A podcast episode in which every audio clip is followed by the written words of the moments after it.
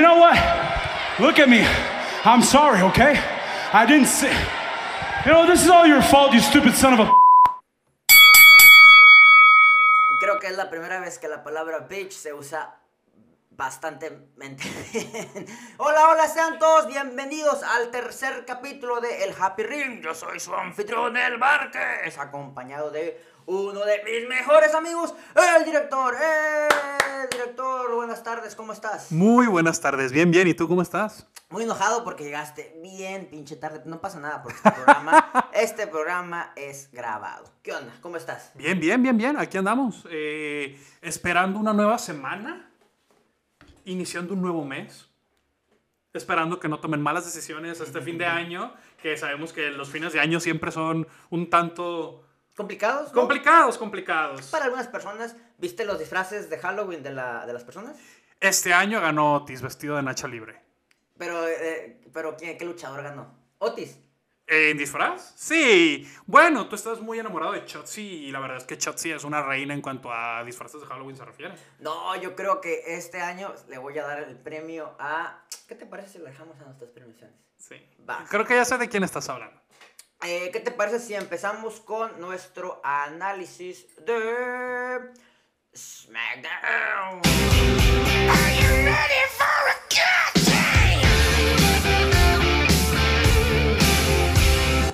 Pues empezaban las acciones con Charlotte saliendo al ring. Como sabes, la semana pasada hubo una polémica bastante fuerte ahí entre Feita. entre, entre Charlotte y entre Becky. Entonces Charlotte salió a escenario, ya se sabía que en la semana le habían prohibido dar algún tipo de entrevista y salió al ring a decir, a ella no le importa, que ella manda, que ella hace lo que quiera y para eso aparece The Boss, Sasha Banks a decirle, ¿sabes qué, mija? Yo quiero una oportunidad. Quiero la vez número 857.356 en tu contra. Para eso Charlotte le dice, ¿sabes qué, mija? Aguántala, ya. Este es un repollazo Sí, del para atrás. 2016. Ya aparece nada más y nada menos que mi luchadora favorita, Chotzi Blackheart. A decirle, ¿sabes qué, Charlotte?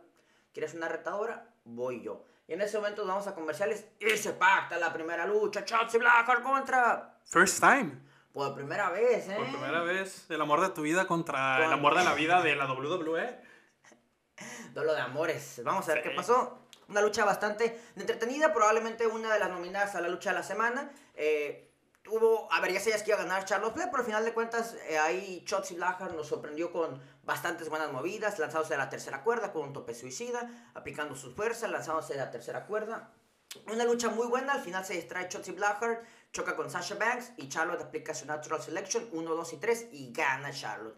No me quedó algo muy claro. ¿Sacha ahora es face o sigue siendo heel? Oh, espera, durante toda la lucha, eh, Sasha Banks estuvo ahí echándole porras como su manager a Chotzi. Y cuando se acabó la lucha, Chotzi le reclamó a, Sa- a Sasha, la empujó y luego le puso una chinga. Le dijo, ¿sabes qué? No quiero que me vuelvas a ayudar. Yo aquí mando, yo me mando sola, no me ayudes. Parece que hubo un double turn face. Como que Mm. Chotzi se hizo heel y, y, y, y Sacha se hizo face. Estuvo raro porque pues Sacha era heel hace dos semanas.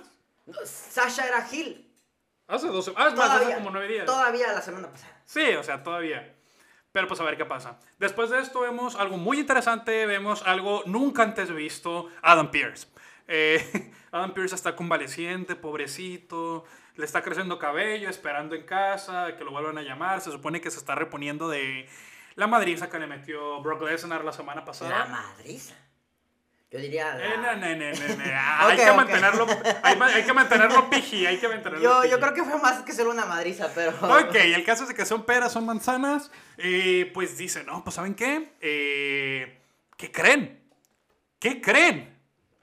¿Qué creemos? ¿Qué crees? ¿Qué creemos? Pues dijo, además de estar suspendido Brock Lesnar, van a aplicar la famosísima, vamos a multarlo. Pero no es Ah, una pero a ver, una multa de 300 días... 300 días de salario mínimo para Brock Lesnar no le pasa nada. ¿Cuánto fue la multa? Nada más y nada menos que el salario de Andrade antes de irse de la empresa. Ah, Pero por tres años, güey, ni de pedo le van a pagar eso. un millón de dólares. un millón de dólares. Una multa de un millón de dólares. Eso es como un mes de trabajo para el Brock Lesnar. o sea, la neta no es nada, güey. Es una presentación de. Es cinco minutos de presentación en Arabia Manía para Brock Lesnar.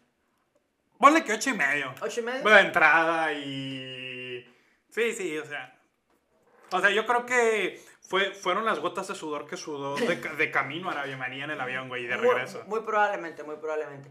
Es lo que. Es lo que Bro- eh, Brock Lesnar le cobra a WWE para prestarles su avión para llevarse a los luchadores de la WWE a Arabia Manía. Sí, yo creo que básicamente le dijeron, eh, güey, la neta esta vez nomás te damos para la gota, güey. De ahí pasamos a Paul Heyman, le preguntan eh, qué es lo que opina sobre la multa y Paul Heyman nos regala este bello y hermoso audio. Like he's not Brock Lesnar. Like he's not going to come out and be a beast. Brock Lesnar. Like Brock Le- A ver, aquí, aquí yo me, me, me sorprendí, dije, a ver, ¿con quién está Paul Heyman? A ver, ¿sigue siendo el manager de... de... ¿Roman Reigns o de, o de Brock Lesnar? Eh, es Está in- muy cabreado por la multa que le pusieron a su cliente. Sí, O ex cliente o... Mira, a mí esta dinámica me recuerda a la de Dos Mujeres, Un Camino, la novela. O sea, Brock Lesnar, eh, pues no sabe dónde está el mal de amores. O sea, Paul Heyman, Paul Heyman, Paul Heyman no sé dónde está el mal de amores. así es, eh, el polito. La verdad fue muy, muy gracioso. Un Sí. aplauso para Paul Heyman que siempre se ha rifado con todo este triángulo amoroso y su, su actuación. Sí, después de esto tenemos una fabulosa lucha que ya, eh, ya, la- ya, ya la merecíamos. Ya merecíamos ver esto. A Drew McIntyre eh, contra Mustafa Ali. Otra lucha que si no me equivoco es primera vez en la historia. Creo que sí. Y me está gustando mucho esto. Me está gustando que después de un draft no están haciendo repollos como tal y estamos viendo luchas por primera vez. Vemos a Mustafa Ali y a Drew McIntyre, dos grandes exponentes. Una lucha decentona, una lucha... Nada más, una lucha buena, ¿no? Eh, la verdad es que vimos a un Mustafa Ali dándole problemas a Drew McIntyre y se supone que Drew McIntyre ahorita es el top face. A Mustafa Ali le están viendo, lo están haciendo ver bien. La semana pasada estaba perdiendo contra A ver, pero la semana pasada perdió contra, Contra el Rey Mansur. Exacto, a ver. Pero, pero déjame También, decirte también, algo también. muy claro. ¿Dónde está Mansur ahora? ¿Y dónde Sí, está Mustafa? Yo creo que a Mansur lo vamos a volver a ver hasta Hasta el próximo Arabia Manía. Road to Arabia Manía, ¿no? Yo, yo creo que lo mandaron congelar como a Walt Disney. Y ya dijeron, Dijo, ya no diste tu lana, ya, este, ya... te llamamos si quieres una semana antes de Royal Rumble para que aparezcas, ¿no? Para rellenar un espacio. Dicen que están pensando darle un contrato tipo Brock Lesnar a, a, a Mansur. No, no me sorprendería, la neta, porque sí les genera un montón de dinero. Pero el caso es que son peras o manzana, al final, iba a decir Broke Kick. Una Claymore, 1, 2, 3 para su casa, perdió Mustafa Ali, ganó Drew McIntyre, pero después de esto vino algo para mí extremadamente interesante. Lo vamos a tocar más adelante. Eh, victoria para Drew McIntyre, muchas felicidades. It's a Drew Day. Yes, it is. Así es, es un Drew Day. De ahí brincamos al segmento del Rey Xavier que aparecía a, a platicar, a saludar, a otra vez a decir que era el rey, un rey benevolente, un rey así, así. Yo sigo esperando la traición de Xavier a Kofi o de Kofi a Xavier. No pasó eso, pero ¿quién crees que apareció, hermanito? ¿Quién crees? A ver, estamos teniendo dos luchas nuevas, ¿ok? Dos luchas que nunca, jamás en la historia se nos habían dado. ¿Quién crees que salió a interrumpir a los usos? ¿Una persona nueva? ¿Tú crees que una persona nueva? ¿Santino Marella? Santino Marella. Alguien contra los que los am, de New Day nunca se han enfrentado. ¿Rusev? ¿Rusev? ¿Sí? ¿Tú crees? No, sí se enfrentaron a él, ya me acordé. Sí. Mm, ¿El equipo Ángel B? Garza, Ángel Garza. Ángel Garza, sí, Ángel ¿verdad? Garza, Pues no, hermanito, apareció.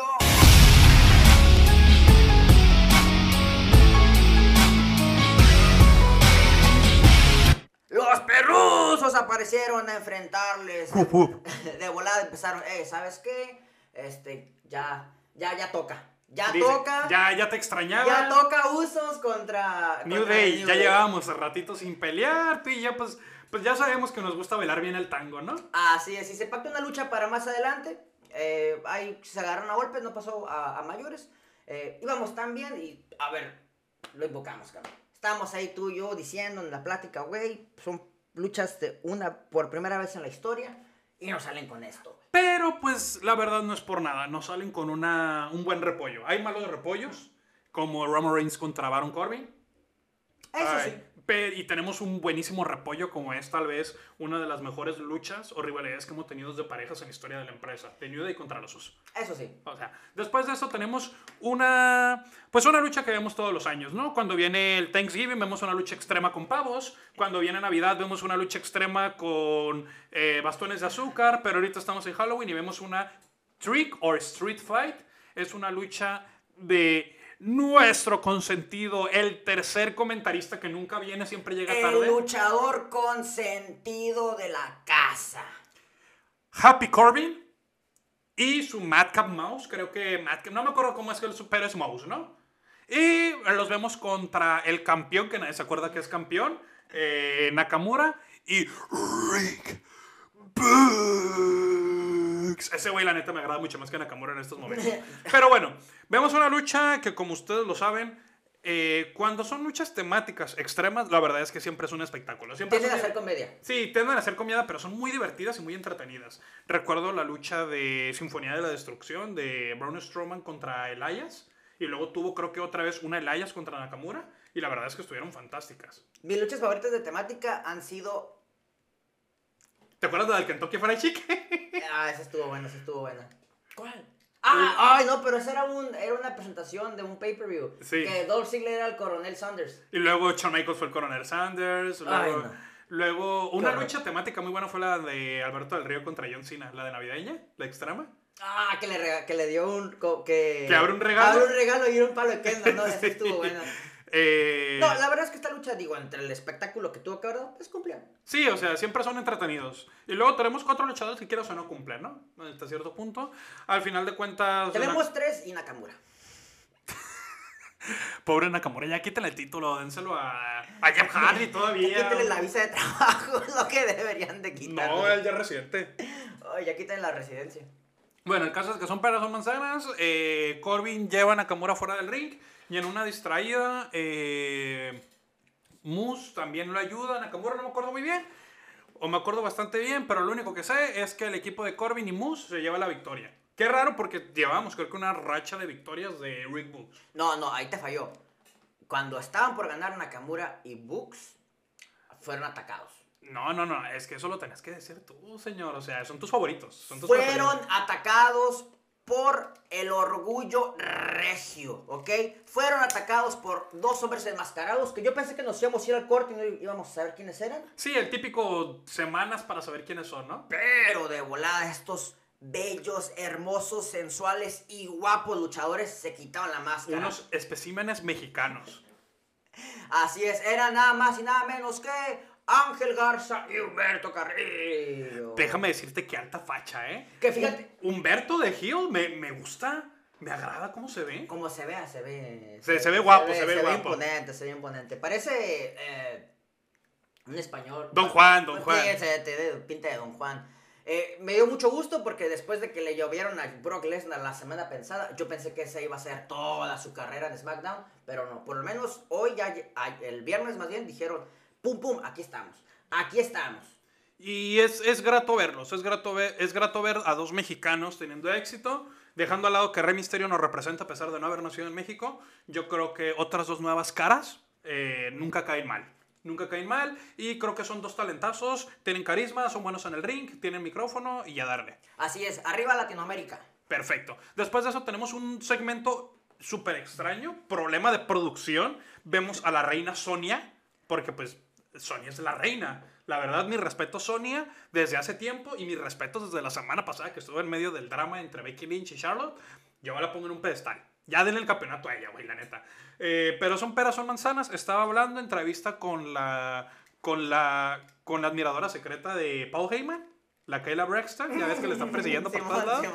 Eh, y de repente llega mi querido. Debería, perdón por interrumpirte, pero tal vez estaría chistoso que Kayla este, fuera a entrevistar a Paul Heyman saliendo del baño, o adentro del baño, o que deberían hacer eso. Te O digo- bajándose del te carro. que estaría chistoso porque, este, a ver, igual y la WWE escucha nuestro programa y se roba una idea, digo. No, no que- creo, no creo que lo no es que hagan. haya pasado, no No. es que haya pasado. No, o sea, Vince McMahon, do you speak Spanish? O, o you need that, you, you need that I, hay que speak English. Cálmate, Hugo Sabinovich, Ah, ah, cálmate, hay que- cálmate, Esa es tu cálmate. mentalidad. I can speak English y, y you can understand my Spanish. It's okay, it's okay. Pero bueno, el caso es de que llega nuestro Che Guevara. Ojalá no nos censuren por lo que acabo de decir. No, no, no, no. No, no, ese nombre no está vetado, ¿verdad? Tengo Del mis internet. contactos con Google. Ok, perfecto. Llega Sami Zayn y le dice, oye, oye, oye, oye, oye, oye, oye, mamá, mamá, mamá, mami, mami, sí, ya te acuerdas, ¿no? Del, del Family Guy y luego dice esta Sonia, ¿qué quieres? What? What? Hi, jeje, y se va, ¿no? Ya el caso es de que le dijo, oye, ya viene Survivor Series y necesitas un líder. Y de repente, como que iba a empezar a hablar, pero de repente hubo un corte muy abrupto. Sí, estuvo bien raro. Fue un- ¿Sabes qué? ¿Sabes en qué pensé ju- justo en el momento que vi eso? Ya les entró el tonto. Ya les está entrando el síndrome de la Liga del Retiro. Que esos güeyes son buenísimos para poner en cortes comerciales lo que tienen que salir en televisión. Eso fue lo que les pasó, güey. Les entró el tonto, güey. Tanto de ver la Liga del Retiro, o sea, tu marca favorita, la wea. Ay, me Les pasó eso. No sé, yo creo que más bien creo que se les está acabando el tiempo y querían meter bien el segmento de lo próximo, pero pues lo cortaron no sé qué onda. O, o maybe simplemente les, se les olvidó poner el puro faith. Puede ser. De ahí pasamos a una lucha entre ah, Naomi contra Shayna Baszler. Pues, ¿sabes qué? No había árbitro, estábamos ahí. ¿Eh? ¿Qué onda? ¿Qué falta? Y de repente, ¡pum! Aparece Sonia Deville y dice, ¿saben qué? La, la persona que iba a arbitrar se lesionó. Vamos a poner a alguien justo. Mamá. Mamá va a arbitrar la Mamá lucha. Sonia. Ella fue una perfecta árbitro. Déjame decirte que se le veía muy bien esas rayas negras con blanco. Mientras no se le vea bien el, el traje naranja que te dan allá en las penitenciarias, todo bien. Sí, estoy totalmente de acuerdo con eso. Eh, la lucha estuvo eh, muy, muy entretenida. Naomi, a, a ver, si bien Naomi no es la de las mejores luchadoras ni las que más se imponen, sí le dio cierta lucha a Shayna Baszler. Sí. Al final de cuentas, eh, Sonia se eh, interfirió un poquito en la lucha y gana Shayna Baszler. Cuando se acabó la lucha, Naomi le reclama a, a Sonia y Shayna le hace un mataleón y con eso nos vamos a descansar. Está bien, está bien. Mira, la verdad es que ahorita me agrada la dinámica que está teniendo Baszler con mamá Sonia, pero pronto ya tienen que enfrentarse ya. Ay, yo no sé, tengo miedo. Sí, se, sí se antoja esa lucha. Después de eso vemos eh, el main event, el main event entre los Usos y The New Day. Eh, yo creo que es la versión número 837 que vemos de esta lucha. Habría que ver, eh, a ver, habría que ver si The New Day contra The Usos se ha visto más veces que un John Cena contra Randy Orton. Habría que ver. Habría que ver ese dato. Tal vez te me estás adelantando, pero como ya no es posible seguir sumando tantas luchas de John Cena contra Randy Puede que Orton, lo posible- posiblemente John Cena contra Randy Orton lo veamos, los veamos unas dos, tres veces más, a lo mucho. Pero esto todavía lo podemos ver un Sí, le chorrocientas, mil Le veces. Pero bueno, usos de New Day. Luchones, como siempre. Dinámicos a más no poder. Tenemos a cuatro talentazos, o bueno, tenemos a tres talentazos y uno de los usos, porque, porque siempre pasa que los usos, uno está cargando al otro. Nos, no nos pregunten cuál uso es cuál porque... Se nos olvida. Hasta el cansancio que no sabemos cuál es cuál. Sí, o sea, antes los podía identificar porque uno traía gorra y el otro no traía nada, pero ahorita ya los dos tienen el mullet, así que pues no sé por qué, no, no sé por qué se esmeran en, No, verse iguales. No sí. distinguirlo, sí. Son peras, son manzanas, super kicks por... La fiesta de Super Kicks. De eso ya lo subió como cinco estrellas, eh, pero pues al final los usos se la llevan. Ahí, no, ganaron, ganó New Day, perdón. No, se la llevan los usos. Ganó New Day, hubo hay un cochinero al final de la lucha y este y Xavier Woods bochó el pin y ganó New Day. No, ¿sabes por qué se la llevan los usos? ¿Por qué? Porque la próxima semana vamos a ver al que pone comida a nuestras mesas saliendo a ver al King Xavier. Bien hecho, bien hecho, tienes toda la razón, tienes toda la razón. En ese caso yo creo que ganó The New Day. Ganó el wrestling, ganó el público. Porque el King Xavier va a poder aprender a ser un buen jefe, un buen rey, porque ahí va a estar el jefe de la mesa. El jefe de la mesa va a salir la próxima semana y le va a decir a King Xavier, tú tendrás una coronita, pero yo mando o, en esta Pero no tienes quien te respete. A huevo. Así es, pues algo más que quieres agregar en SmackDown. Eh, otra noche de viernes me faltaron hamburguesas, me faltaron hamburguesas. ahorita, les cuento, ahorita les cuento. Ok, seguimos.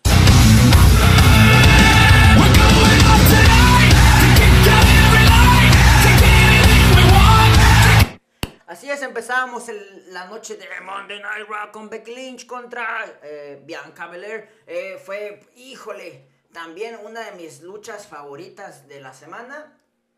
Eh, obviamente Bianca Belair tiene muchísima más fuerza que Becky Lynch, pero Becky Lynch tiene mucho garra, tiene mucho punch, es muy, tiene mucho colmillo, tiene mucho colmillo para luchar.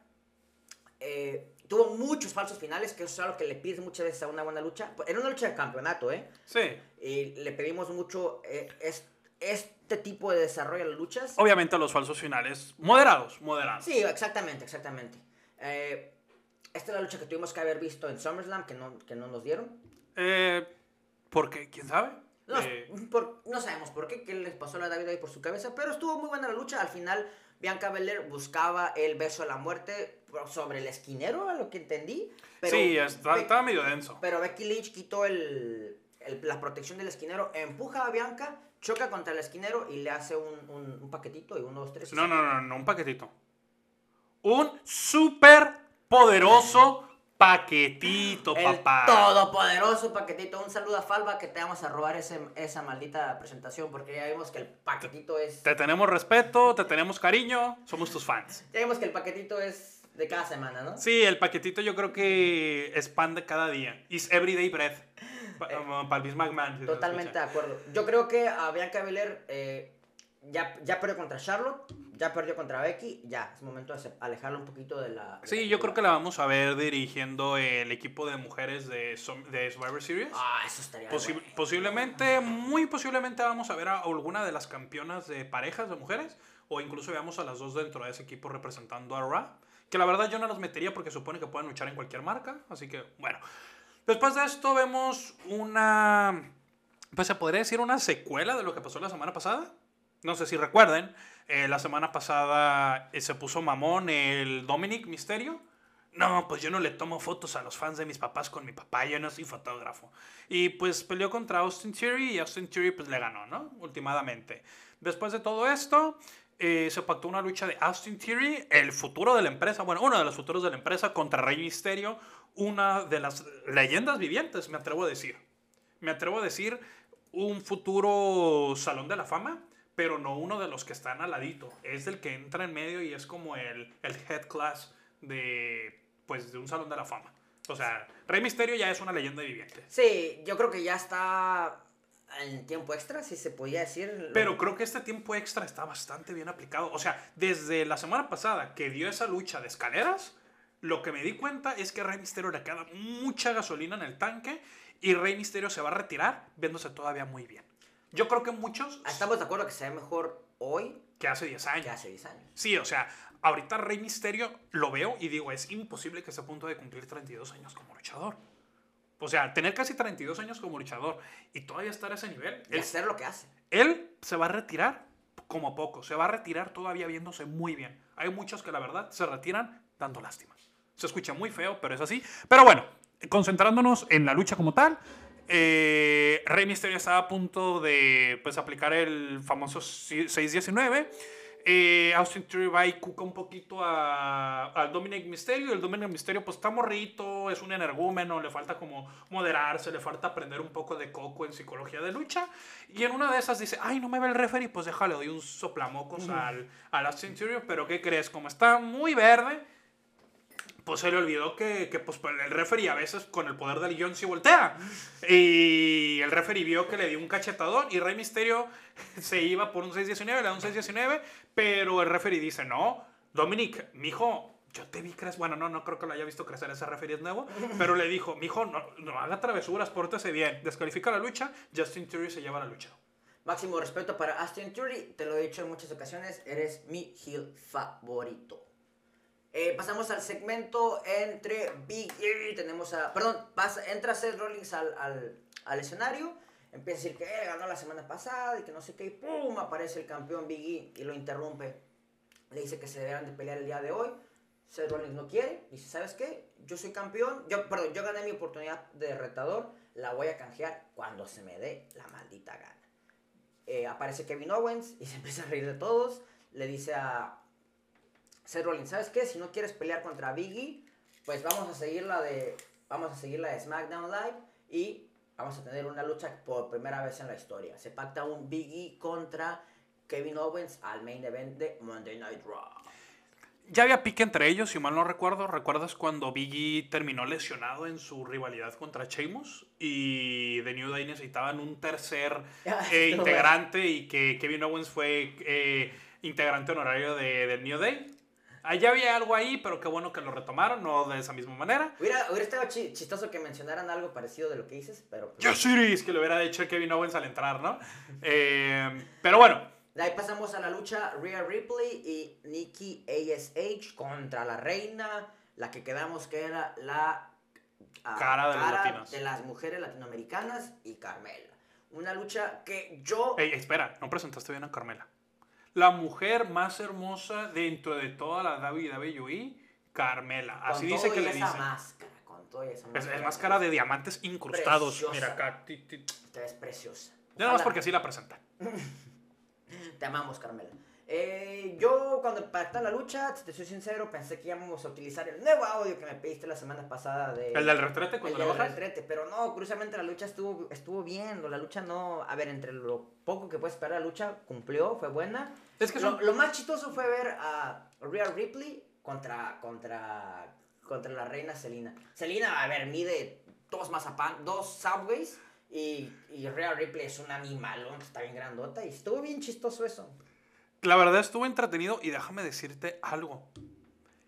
El cachetadón que le metió Carmela a, a Rhea Ripley cuando entró me retumbó. O sea, sentí las fibras nerviosas acá. Dije, ¡a la madre! Y, re- y regresando al todopoderoso paquetito, tal parece que el finisher de Selina, no entiendo bien si es un bombazo paquetito o es, Es un medio bombazo, no sé qué es, pero bueno, ganó con un... Es un Sunset Powerbomb.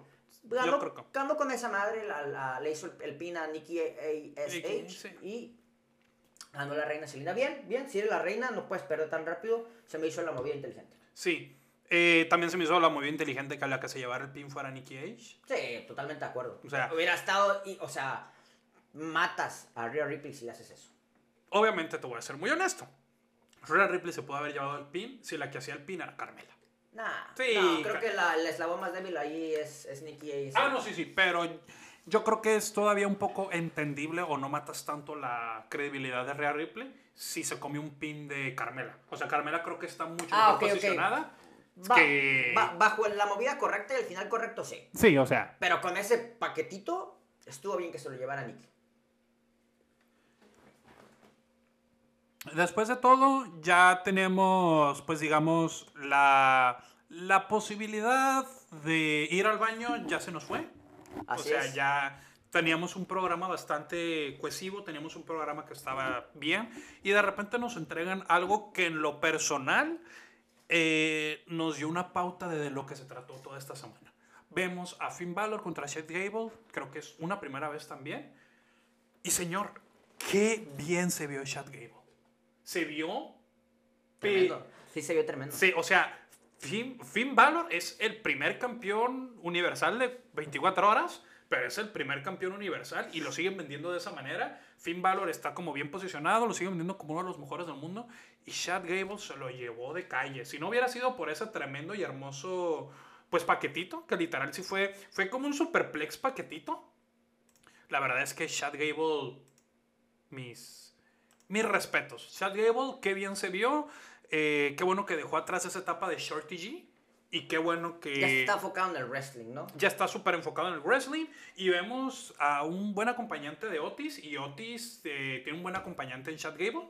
O sea, creo que los dos se Creo complementan. que complementan más Chat y Otis que lo que hacía Chat con el hijo de Kurt Angle. Sí, o sea, nada que ver. Yo creo que Chad y Otis creo que está bastante bien. Y creo que a Otis ahorita lo estamos viendo un poquito rezagado porque acaba de llegar a Raw. Pero yo creo que pronto lo vamos a ver bastante bien. Yo creo que Otis tiene todo para poder ser un buen Monster, Monster Hill. Parece que ya les encontraron la fórmula. Ya les encontraron la fórmula. Eh, ¿Quién ganó? ¿No dijiste quién ganó? Sí, Finn Balor. Ah, ok, perfecto. Finn Balor, Finn Balor se lo llevó. Te digo que si no hubiera sido por un tremendo superplex se convirtió en paquetito, el Ah. superpoderoso paquetito, pues no hubiera ganado Finn Balor porque la neta la lucha se la llevó Sí. de calle y Chad Gable. Sí, la verdad es que si Chad Gable eh, lo hizo bastante bien. Me recuerda, tiene ese estilo olímpico tipo Kurt Angle, eh, muy bueno. Es en este momento lo que no supieron hacer hace dos años y hace un año con Drew Gulak en Raw. Híjole, una lástima por Drew Gulak. Eh, pasamos ahí a la siguiente lucha entre los Street Profits, Montesport y Angelo Dawkins contra The Dirty Dogs, eh, Dolph Ziggler y Robert Roode. Una buena lucha eh, Es que tienes cuatro buenos luchadores. donde, donde Montesport para mí es el que se mira mejor. Eh, también teníamos al- a los campeones en pareja, Randy Orton y, y, Riddle, y Matt Riddle en, en ringside. pónganlo ya de, de comentarista Riddle. Es buenísimo. es La muy neta. bueno para hablar, es muy bueno para hablar. La lucha está, teni- está teniendo un buen enfoque, pero casi al acabar la lucha aparece Almost God e interrumpe la lucha, distrae un poquito a Angelo Hopkins y Ni siquiera lo distrajo, nomás. mm, los Street Profits andaban comiendo moscas, voltearon a ver que venía el Homos, güey. O sea, literal no hizo nada él. No hizo nada, simplemente sonó su música, salió poquito. Pues Dolph Ziggler aprovechó esta distracción, le hizo su zigzag y se acabó la lucha. Ganó Montes, eh, ganaron los Dirty Dogs. Esto me preocupa porque yo ya quería que alejaran un poquito a AJ Styles y a Almost God del panorama ahí, pero bueno, los mantienen todavía. ¿Qué onda con AJ Styles? No ha aparecido en dos semanas. ¿Quién sabe? Estar- Ahorita nomás ha salido Homos. Ha de estar, de estar lastimado, quién sabe. O descansando. O sea, yo creo que él ya, ya tiene un, un contrato muy a la Randy Orton. Randy Orton se va dos semanas, tres semanas, regresa. Riddle va manteniendo todo. Eh, increíble. Fantástico. A mí me, me agradó, me agradó, me agradó que ahorita los Dirty Dogs, Dolph Ziggler y Robert Roode estén teniendo un poco más de proyección, cosa que en SmackDown ya los habían olvidado. Al final de la lucha me gustó mucho que eh, Matt Riddle quiso atacar a, a God por la espalda, no pudo. Obviamente Almost God lo deshizo. Y ahí teníamos un careo entre, entre Randy Orton y Almost que no llegó a nada, pero Me- se veía muy chistoso. Es que la neta sí, es como cuando los... Tienes dos perros que están pegaditos, pero están separados por la reja. Ellos están separados por el ring, pero nomás abres la reja y los dos se calman. Te, te iba a decir que bajo esa lógica que dices me acordé mucho del segmento entre Kurt Angle y otro güey, pero de Impact que empieza ¡Woo! y el otro güey no sé si lo has visto. Así se veían De Ric Flair. Ajá, De Ric Flair en- contra. en Impact. Sí, en Impact. que Ric Flair estaba ¡Woo! Ay, este, ¿cómo se llama? Pero- Jay Lethal. Ah, contra Jay- Simón con Jay El Lethal. Ah, Black sí. Machismo. El Black Machismo. Ah, sí, igualitos se veían. O sea, igualitos. es todo muy gracioso. Bueno, después de esto vemos, eh, yo creo que no otra primera vez, pero creo que es como la tercera lucha, por lo menos en territorio WWE que hemos visto de ellos dos. Y creo que la primera la tuvieron bajo un nombre diferente, Tibar. Eh, pero esta es como una secuela de la pelea de la semana pasada. Por lo general no me molestan las secuelas de las cosas de la semana pasada si están bien hechas. Esto fue un muy buen movimiento. Vemos una lucha sin descalificación de Damien Priest. Un nuevo Damien Priest mejorado o más, más, más agresivo contra un, tiba, un Tibar que por el amor de Dios no me molesta ese nombre, pero yo creo que ya lo extraño como de Jakovic. Ya lo extraño como de Jakovic, pero fue un luchón. Fue un luchón eh, sin descalificación. Al final, Tibar eh, pues amarre de alguna manera en las cuerdas a Damien Priest y le pues le destroza un palo de kendo en el, en, en- en la- pues, en el estómago, por así abdomen. decirlo, en el abdomen. Y no, hombre, me recuerda mucho esta dinámica que estaba teniendo Dragunov mm, en NXT UK. Que de repente le pegaban en la nuca y se volvía loco Dragunov. eh, como que lo despertaban, lo, lo despertaban.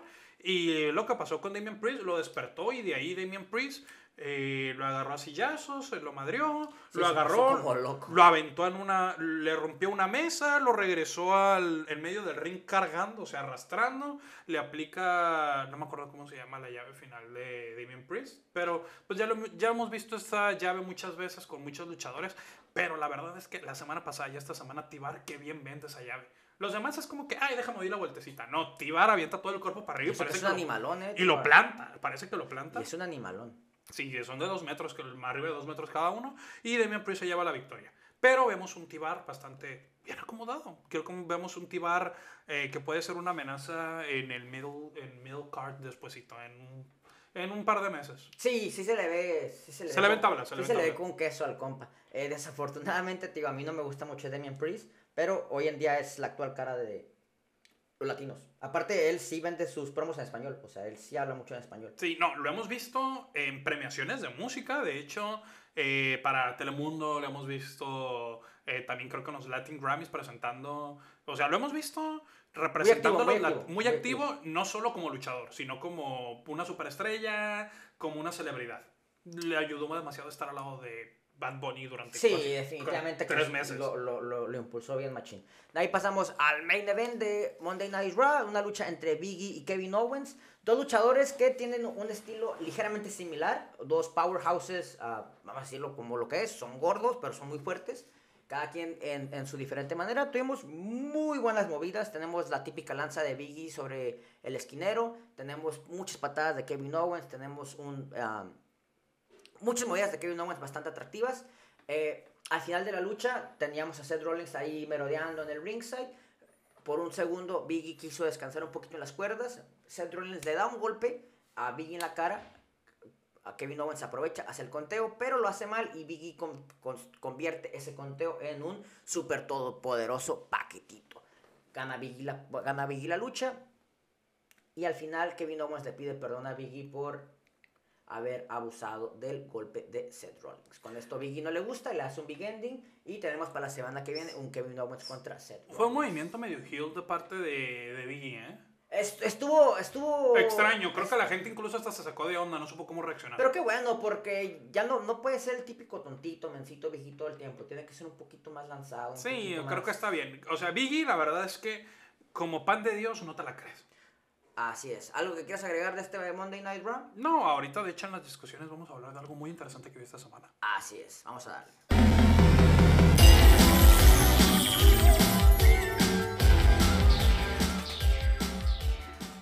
Ahora sí vamos a platicar un poquito más a fondo de lo que no nos gustó y lo que nos gustó de los programas. Gente, si no saben qué rolita suena cada vez que hablamos de pues, la discusión, No les voy a decir.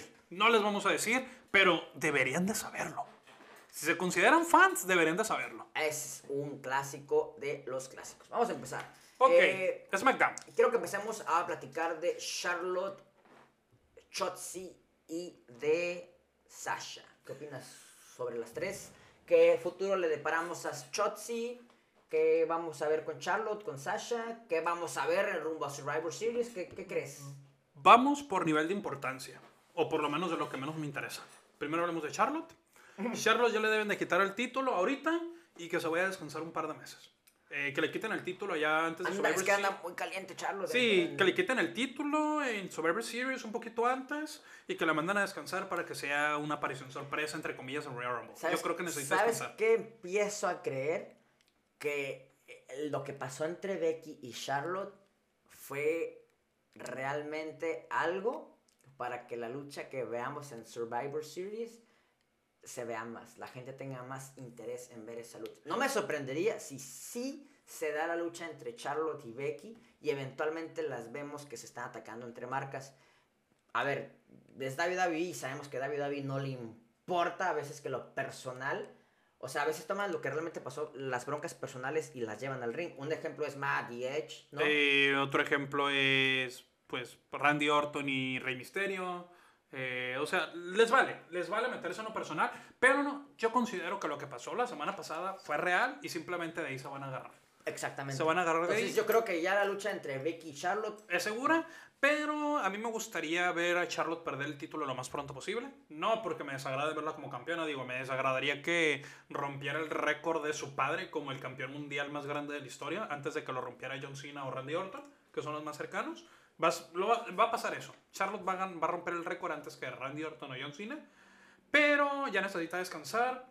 Yo creo que si le quitan el título después de Survivor Series, le queda fácil un mes, mes y medio para descansar bien, para llegar como, entre comillas, Al un- rumbo a WrestleMania. a- a, mm, llegar al Royal Rumble como algo sorpresa, ¿no? Entre comillas. Eh, segunda cosa que me interesa más es Sacha Banks. Yo creo que Sacha Banks es la que tiene que tener el título próximamente después de, Guácala. de Charlotte. Eh, no es mi favorito, pero viendo todas las mujeres que hay en estos momentos dentro del roster de SmackDown, no veo a una que pueda ser la retadora directa que le quite el título.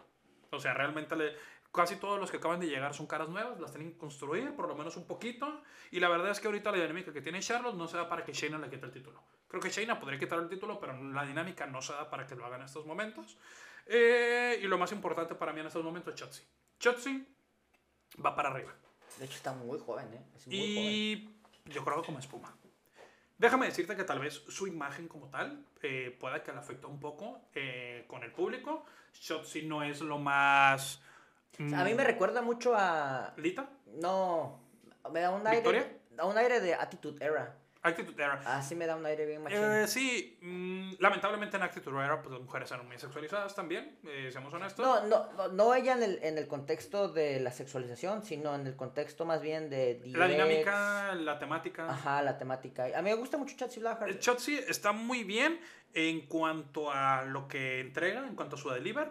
Yo siento que la vamos a ver pronto como campeona, no más tarde que temprano, porque yo creo que ahorita están tratando de posicionar a Rhea Ripley y a Bianca Belair eh, como las nuevas caras. Yo creo que soy Chotzi, tal vez en un par de años ya la vemos como campeona, pero tal vez su camino va a ser un poco más escabroso y va a ser un poquito más, Más difícil largo. por pues, su apariencia, lamentablemente. Pero yo creo que es más talentosa que, el gran, que un gran porcentaje del roster femenino. Sí, Chotzi eh, tiene todo para, para pues ser, ser un- una cara de, de la división femenil.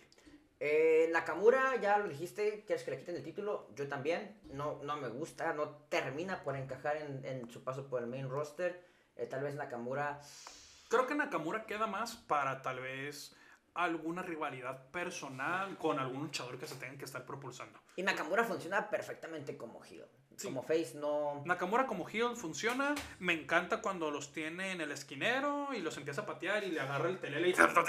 Ándale. Acuérdate que un luchador es bueno cuando genera emociones, ya sea buenas o malas. Y la verdad no genera absolutamente nada en estos momentos. Como Hill sí genera. Nakamura le hace falta un cambio de no solo de bando, le hace falta alejarse de los títulos y la- el- creo que le conviene más tener la dinámica que está teniendo ahorita Corbin. Me gustaría más a Corbin ver cerca de un título midcard que a Nakamura. Ahora, en la lucha entre Drew McIntyre y Ali pasó algo muy chistoso.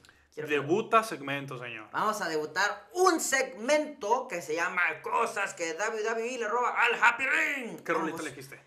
¿Mande? ¿Qué- qué no, rolita? no hay rolita, no hay rolita. Ay, ok. Pero, Vince McMahon. mira. I'm watching you. Esto te dije yo la semana pasada. If you smell Ay, what the rock Is cooking.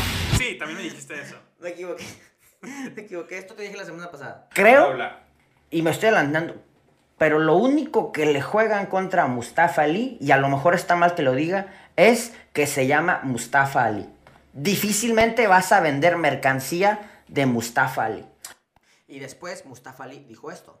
And the only reason, the only reason you choose to root against me is because my name is Mustafa Ali. ¿Qué onda con la WWE? ¿Nos escucharon y nos robaron la idea? ¿Qué onda? Sí, o sea, qué increíble que nosotros lo hablamos y 74, 75 horas después eh, lo utilizaron.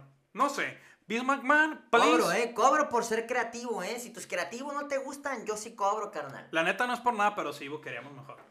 La neta que sí. Pero bueno, vamos a tocar ese tema. ¿Te gusta este personaje de Ali, donde se siente que es ¿Excluido? excluido, donde le hacen racismo? Es algo denso y es algo peligroso. ¿Por qué? Porque básicamente les acaba de decir muy subtle al público que son racistas y antisemitas. El problema es que los luchadores que han intentado hacer ese tipo de cosas anteriormente, Terminan siendo estereotipos. ajá, o- y terminan no pegando. Ejemplo, tenemos a Apollo Cruz que utilizaron. No me desagradó para nada su run, pero el hecho de que tenga que fingir un acento Estás- para hacer su personaje Está es tan estereotipado y en lo personal para mí racista.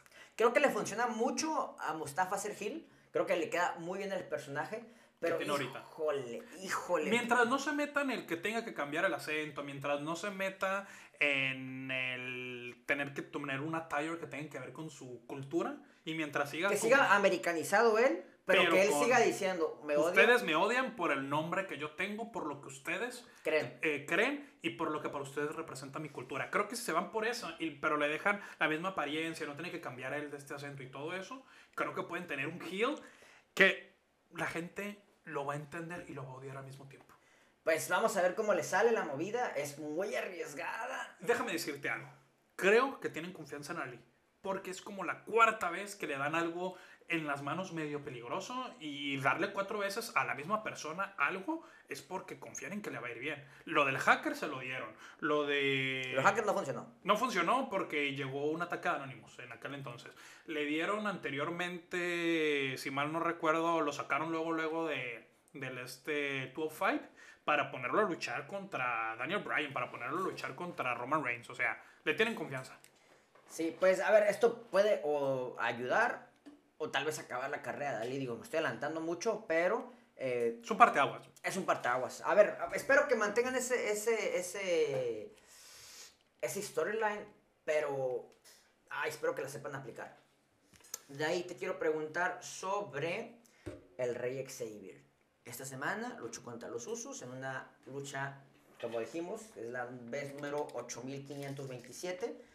¿Para dónde, qué vamos a ver con este reinado de Xavier? ¿Qué nos va a dar? ¿Qué, qué, qué vamos a hacer? En corto plazo, tal vez veo un rival de transición para Roman Reigns. Suena muy loco, pero yo creo que tiene hasta cierto punto algo de lógica Roman Reigns decir, oye, yo soy el jefe de la mesa, aquí yo soy el que mando porque tú estás diciendo que es tu reino, que tú eres el rey, si aquí el que mando soy yo. Creo que puede ir por ahí si vemos a...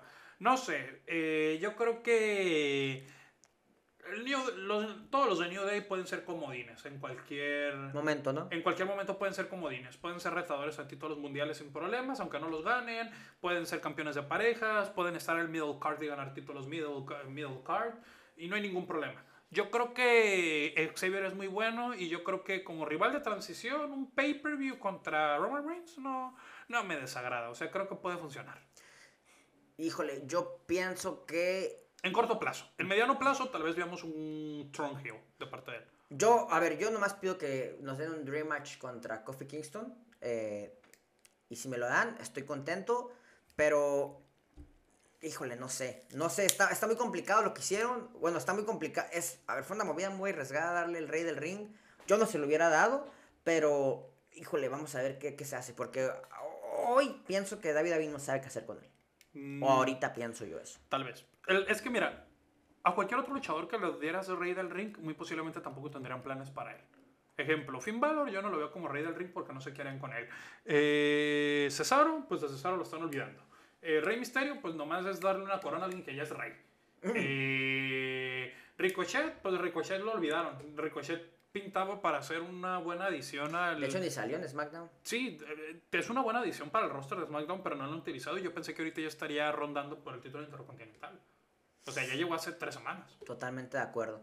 Eh, en Raw, ¿hay algo que quieras discutir? De momento, lo único que quiero platicar es sobre Seth Rollins, Big E y, Ke- y Kevin Owens. Todo esto, a ver si se arma una triple amenaza a corto plazo y a ver si alguien más se enfrenta a... De estos tres, ¿quién te gustaría que se enfrentara contra, contra Roman Reigns en Survivor Series?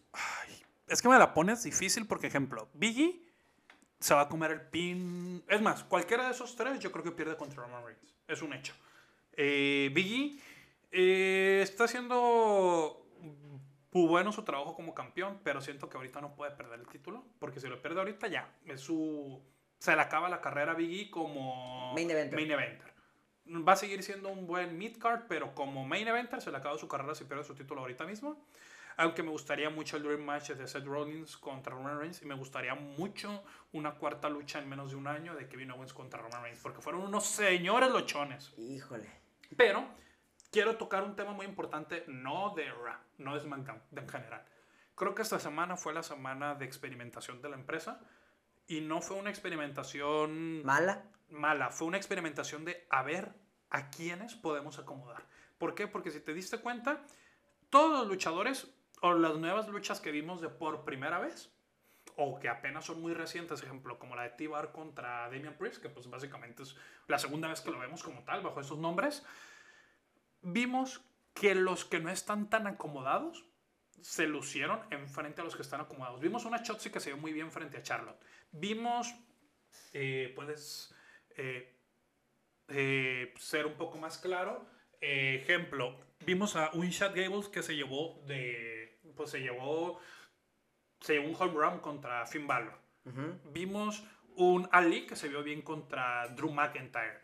Vimos un Austin Theory que se vio contra Rey Mysterio. Vimos una Queen Selina que se vio bien contra Nikki Ash. Vimos eh, a un Tibar que se vio bien frente a un Damian Priest. O sea, siento que estas luchas eran unas luchas de qué tal reacciona la gente y qué tal se ve bien estos contra ellos. Ejemplo, también vimos un pequeño segmento donde Liv Morgan encaró a Becky Lynch. Y aquí, que- y aquí te complemento un poquito más, por ejemplo, con todo lo que dices, porque el SmackDown del, del viernes fue en FS1. Ya sabes que FS1 difícilmente te pasa el millón. En esta ocasión sí la pasó, pero eh, ah, sabes que po- poca gente lo va a ver. Sí. Al tenerlo en FS1, poca gente lo va a ver y funciona para hacer este tipo de cosas, este tipo de, de- de nuevas ideas, de, de probar nuevos horizontes. Y sí, tienes toda la razón. Creo que esta semana funcionó mucho para eso. En SmackDown creo que funcionó, creo que funcionó un poquito más para Raw que para SmackDown. Es que tienes más horas y tienes más luchadores, pues. La verdad.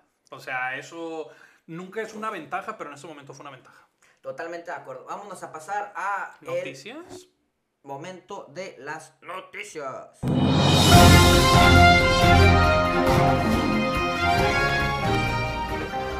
La Vamos a girar la silla. Vamos a girar la silla. Vamos a girarla. ¡Uy! Uy.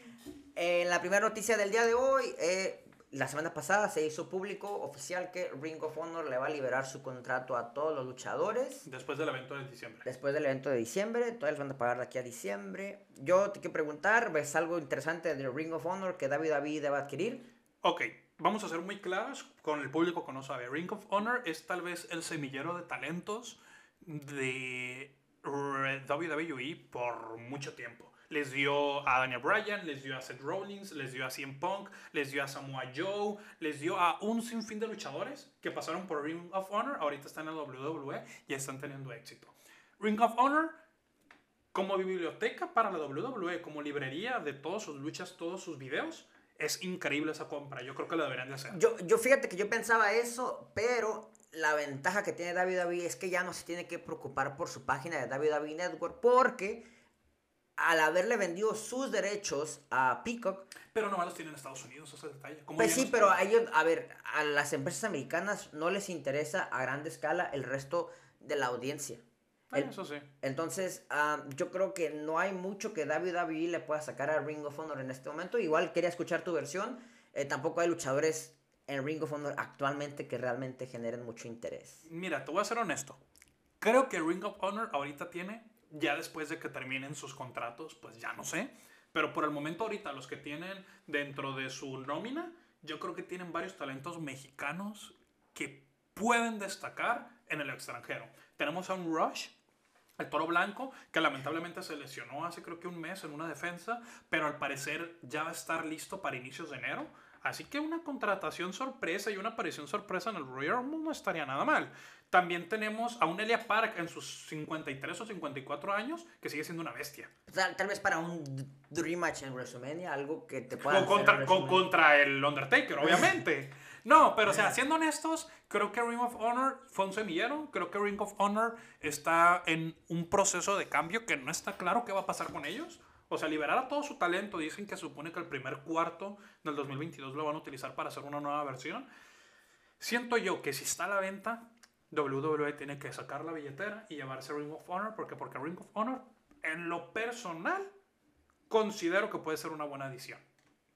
Mm, No sería una buena adición o un Impact, un viejo TNA. No sería una buena adición. bueno, es que la adición de New World Alliance de, de este, la NWA sería increíble para cualquier empresa. Pero bueno, ya me estoy desviando. Ring of Honor comprado por la W no me molesta en absoluto. A mí, yo creo que no. Yo creo que no lo deberían de hacer, pero vamos a ver qué pasa con Ring of ¿No Honor. te importa o te molesta? ¿O no te molesta o te molesta si lo compras? Eh, yo creo que me molestaría porque creo que no, no hay nada que le puedan sacar a Ring of Honor más allá de la biblioteca. Pero te digo, Pico, como Pico es el dueño de WWE en lo que es internet, no les interesa. A menos que Pico lo quiera comprar, en ese aspecto diría, ah, bueno, A, perfecto. a mí me encantaría ver las luchas de Samoa Joe contra CM Punk en, en una buenas. biblioteca. Esas están muy buenas. Eh, de ahí vamos a tocar dos temas de contratos. El primero es Bray. Oficialmente el día viernes Bray Wyatt era, se convirtió en agente libre. Yo pensaba que este viernes iba a debutar en la Liga del Retiro, pero no fue así.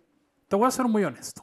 Bray Wyatt, me agradas. Bray Wyatt, eres muy, muy, muy imaginativo. salte de la lucha libre por un tiempo y vete a escribir un libro, vete a escribir algún cómic, incluso haz un piloto de alguna serie. Creo que como alguien de terror, creo que puedes presentar varias buenas ideas. Eh, creo que la wea no tiene espacio para alguien como él, porque creo que la wea no se está concentrando tanto en personajes sobrenaturales o en cosas muy alejadas de la realidad. Y segundo, creo que la wea te pide un nivel, para mí entre comillas, porque es más como la percepción del público, te pide un nivel luchístico que Bray Wyatt no puede ofrecer. Sí, y súmale que ni siquiera le están dando un buen uso Punk, nomás lo están poniendo por poner. Y Daniel Bryan tampoco está pintando bien. Entonces, eh, híjole, Adam Cole no pinta tan bien, tal vez porque es amigo de, de Elite, le están dando un mejor un espacio. poquito de bola. Pero, Pero- sí se están sobre, sobresaturando un poquito talentos. Y a diferencia de WWE, la wea tiene menos horas de televisión. tiene menos tiempo de programa. O sea, vimos a Daniel Bryan en un programa que se transmite gratis en YouTube. As- Así de mal está yendo. No Sí. digo que sea malo, pero tampoco es bueno. Y en otra noticia, Kevin Owens hizo un tease del futuro de su contrato eh, al mencionar algo de que le quedaban tres años o, o tres meses. Ya como bien sabrás, a Kevin Owens se le vence el contrato, se le acaba el contrato más bien en diciembre. Yo creo que mucho dependerá de cómo buqueen a Kevin Owens en el futuro, dependiendo si pones la poderosa o no la pone. Voy a serte muy honesto. Lo que se dijo ayer en Twitter y lo que se dijo ayer en redes sociales es mi misma mentalidad. Si no se fuera a quedar, ni siquiera hubiera mencionado eso. No creo que se haya salido del guion. Kevin Owens es una persona que maneja bien el micrófono y a veces se sale un poco de guion. Pero siento que si vas a hablar de tal vez me quede tres meses o tres años, si lo menciona yo creo que es porque se va a quedar. Sí, yo, yo no sé qué tantas ganas tenga él de irse a la Liga del Retiro, a la marca del Retiro. Pero Yo creo que está viendo lo que le está pasando a sus amigos y dice como que la neta no me conviene... No me conviene andar así. ese tipo de tratos, ¿no? Sí, yo, yo pienso que va a firmar, me encantaría que firmara, pero tienen que garantizarle algo. Algo ¿A interesante. Kevin Owens? Sí. La verdad es que Kevin Owens, yo no personal, yo quiero ver una tripleta de luchas de él contra Sami Zayn en WrestleMania. Vamos por una y me gustaría ver una tripleta. Obviamente no seguiditas, me gustaría verlas Cada dos, tres años. cada dos, tres años. Yo, Yo creo, creo que, la próxima yo por creo un que título de ellos por dos- medio. Yo creo que ellos dos hacen muchas cosas buenas que John Cena y Randy Orton no hicieron. Sí, o sea, yo creo que esta, si mantienen a Sami Zayn y a Kevin Owens en la WWE por un tiempo determinado, yo creo que sería una de las mejores rivalidades en historia que tendrán en la mano. Así es. Ahora sí, me equivoqué hace rato y ahora, ahora sí aplica. If you smell what the rock is cooking. Ahora sí, La Roca cumple 25 años este próximo Survivor Series. Quiero preguntarte un par de cosas. La primera es, ¿te gusta La Roca? ¿Te gusta La Roca como luchador? Era extremadamente entretenido. Malísimo luchando, pero como espectáculo, uno de los mejores en la historia. Ah, estoy totalmente de acuerdo. Ahora, te quiero hacer un pequeño ranking. Vamos a ver qué tan bueno eres. Eh, ¿Me puedes decir tres? Hay cuatro, gran, cuatro o cinco grandes nombres, pero tres nombres de personalidades que también debutaron en Survivor Series. Uy, me la pones difícil. Undertaker, primer lugar. Ok. Ah, segundo lugar, yo creo que pondría a. Ay, me la pusiste difícil, señor. Se la puse Eh, complicada. Sting. Ok, Sting. Sting, Undertaker debutaron Ajá. en Survivor Series. 97 y 2014, ok. Y también debutó el Super Saiyajin Dolph Ziggler en Survivor Series. Nunca habíamos visto esa etapa de él. No, Dolph Ziggler no debutó en Survivor Series. De- de- debutó el Super Saiyajin Dolph Ziggler, recuerda. Ah, sí, cierto. O sea, sí, debutó cierto. el Super Saiyajin El, Dolph so- el Ziggler. Dolph Ziggler Pokémon, sí, cierto. El tienes Dolph Ziggler, ter- tercera. Te voy a dar un hint, te voy a dar un hint.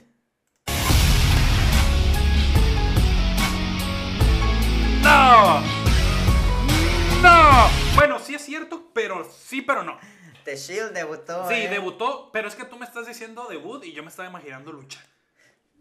Apariciones, Sí, aparición. aparición, aparición. Ok.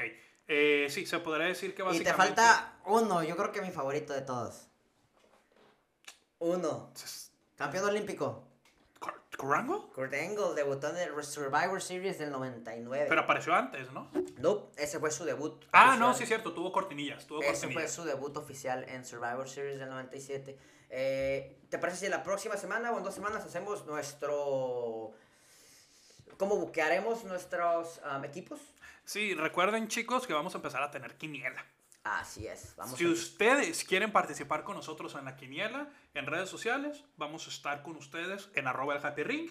Eh, y pues cualquier cosa... Arroba el Happy Ring en Instagram, arroba el Happy y arroba las Happy Things en Twitter. Sí, pueden ser Team Edgar o Team Daniel en nuestras quinielas, ¿eh? También. Aquí ambos somos Team SmackDown, ¿eh? Sí, la neta no es por nada, aunque SmackDown siempre pierda, somos Team SmackDown. Pero bueno, señor, le pregunto, ¿le gusta La Roca como, luch- como, como luchador? Mm, eh, nunca me gustó como luchador. ¿Como pero actor? Como actor, tampoco. De hecho, hace poquito vi un, un video de. Hoy, entre los zumos y nomás. Donde decía que hace en los noventas Schwarzenegger era como esta persona mamada, musculosa y así. Que no era bueno actuando, pero que era Entretenido. entretenida. Y dice que hoy en día es la roca.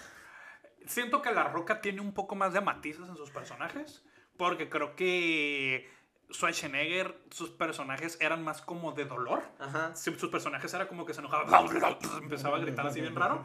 Siento que los personajes de La Roca, aunque sí son como personajes de acción acá súper mamados, creo que siempre tienen el, ay, estoy mal con mi familiar, o ay, tengo que reparar esto con mi esposa, o ay, esta relación con mi hija no es la mejor. Tú estudiaste cine, tú puedes hacer tu propio análisis de, de la roca si quieres. Yo solo, yo solo te puedo decir que La Roca eh, no es mejor actor que John Cena, no es mejor actor que Batista en absoluto. Y a lo mejor no le gusta La Roca, pero ni siquiera era mejor entrete- entertainer ni mejor luchador que su papá, Stone Cold. Ese Stone Cold ha participado muy poco en cine. eh, me encantó su participación en Golpe Bajo.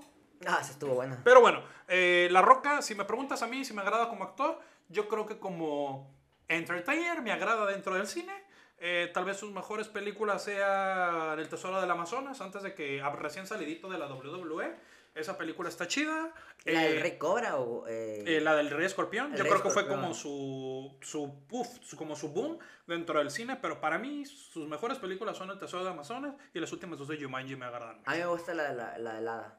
La de helada, Ah, la de helada de los dientes está bien botana, pero bueno. Ya por último, en la noticia del día de hoy tenemos que Rad la semana pasada otra vez estuvo por debajo de los 2 millones, 1.1 millón 600 1 millón 600 mil vistas. Pero ya no es una nueva, eh, un nuevo récord histórico del peor rating de la historia, por lo menos. Pues ahí sigue. Eh, el la Liga del Retiro de los miércoles, 941 mil. No, no pueden repuntar del millón. No, no pueden. NXT 746 mil. SmackDown en FS1 sorpresivamente rebasó el millón de vistas. Y eh, el hermano tonto de NXT de los viernes, eh, 623 mil. No sé si será el número más bajo, pero No, creo que Rampage, el programa de la wea, el programa B, creo que ha estado abajo de los 600 mil más de una vez. O sea, realmente, realmente ese horario es horrible y el hecho de competir después de SmackDown es tal vez la decisión menos acertada que pueden hacer. de acuerdo. Eh, vámonos a nuestro último segmento.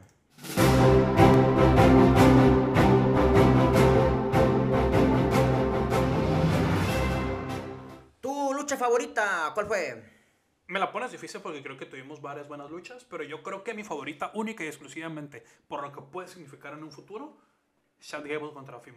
Yo me quedo con Chotzi contra Charlotte. No, perdón, Becky contra Bianca. Me gustó ¿Becky mucho. contra Balor? Sí, estuvo muy buena. Sí, yo, Muy, muy buena. yo nomás me voy por esta única y exclusivamente porque me gustó la versión de Chad Gable que vi y tal vez le vayan a pasar la bolita. A Chotzi tal vez le pasen la bolita después de la lucha que dio contra Charlotte. Estoy totalmente de acuerdo. Eh, esta semana no tuvimos lucha para el baño, pero aún así tenemos que dar un premio a la peor lucha. La peor lucha. mm, ay, no fue mala, pero siento que pu- tal vez pudieron haberle puesto una, eh, una estipulación a la lucha de los usos contra The New Day. Wow, ok. Eh, por ejemplo, te puedo decir que la lucha de Carmela y la reina. Pensé que contra- eh, no, porque dieron más de lo que se esperaba. Mientras que de usos contra The New Day dieron lo mismo que siempre nos han dado. Bueno, bajo tu lógica, yo me quedo con, con KO contra Seth Rollins. Digo, perdón, contra Biggie. Siento que pueden haber dado un poquito más. A ver, la lucha estuvo lejos de ser mala, pero pudieron haber dado un poquito más de lo que nos dieron. Sí. Siento yo. Eh, eh, mejor promo. Mejor promo, mejor segmento. Mejor promo, mejor Eh, segmento. yo creo que me quedo con. el segmento de Seth Rollins diciendo que va por el título, pero que todavía no, que se lo quiere guardar. Yo creo que eso fue un buen segmento. O también pues fue un buen segmento el de Charlotte al inicio de SmackDown. Sí, Charlo cuando gana el micrófono impone bastante. Eh, ¿Con ¿Cuál te quedas? yo me voy a quedar con el de Charlotte.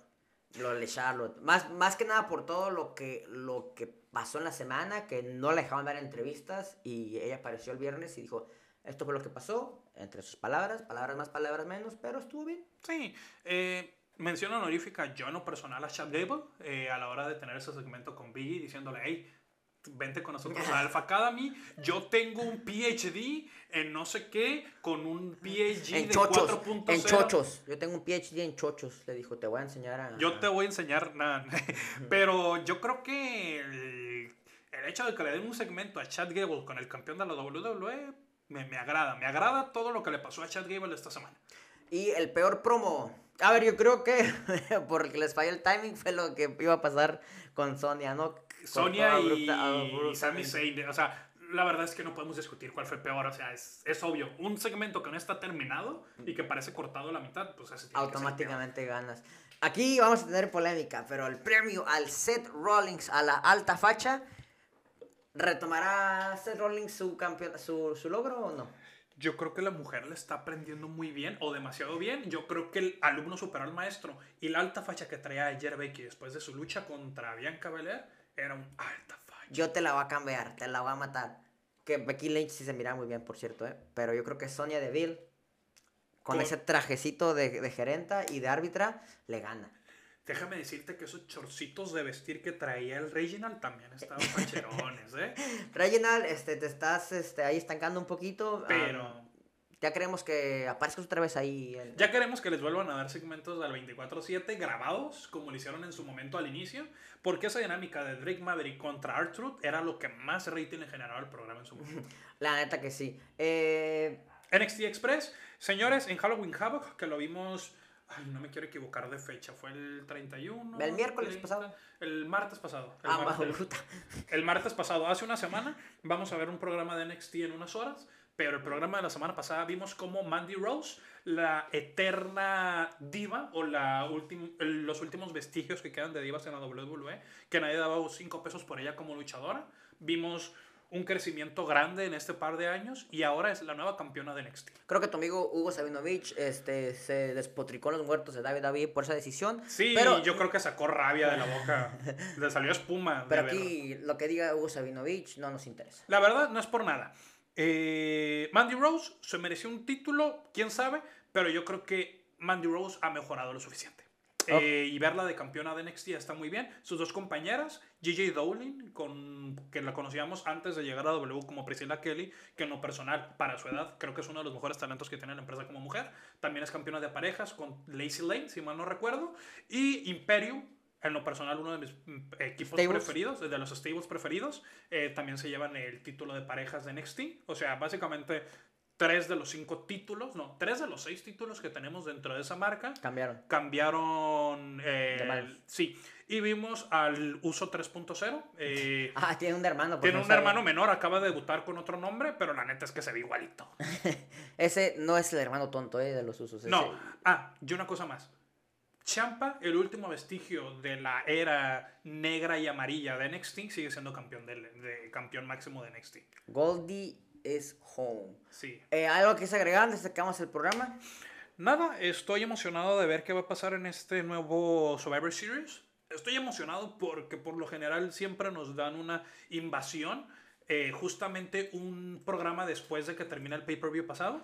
Y esta vez no, al parecer creo que le están cocinando lento, El año pasado no hubo por tema de, tema de pandemia. pero había como promos que se lanzaban acá y que no sé qué. Me gusta lo que puede pasar en este Survivor Series porque, porque por lo menos vamos a ver luchas buenas de campeón contra campeón y creo que esta vez, por como están acomodados los roster, puede que por primera vez en mucho tiempo SmackDown se lleve la delantera.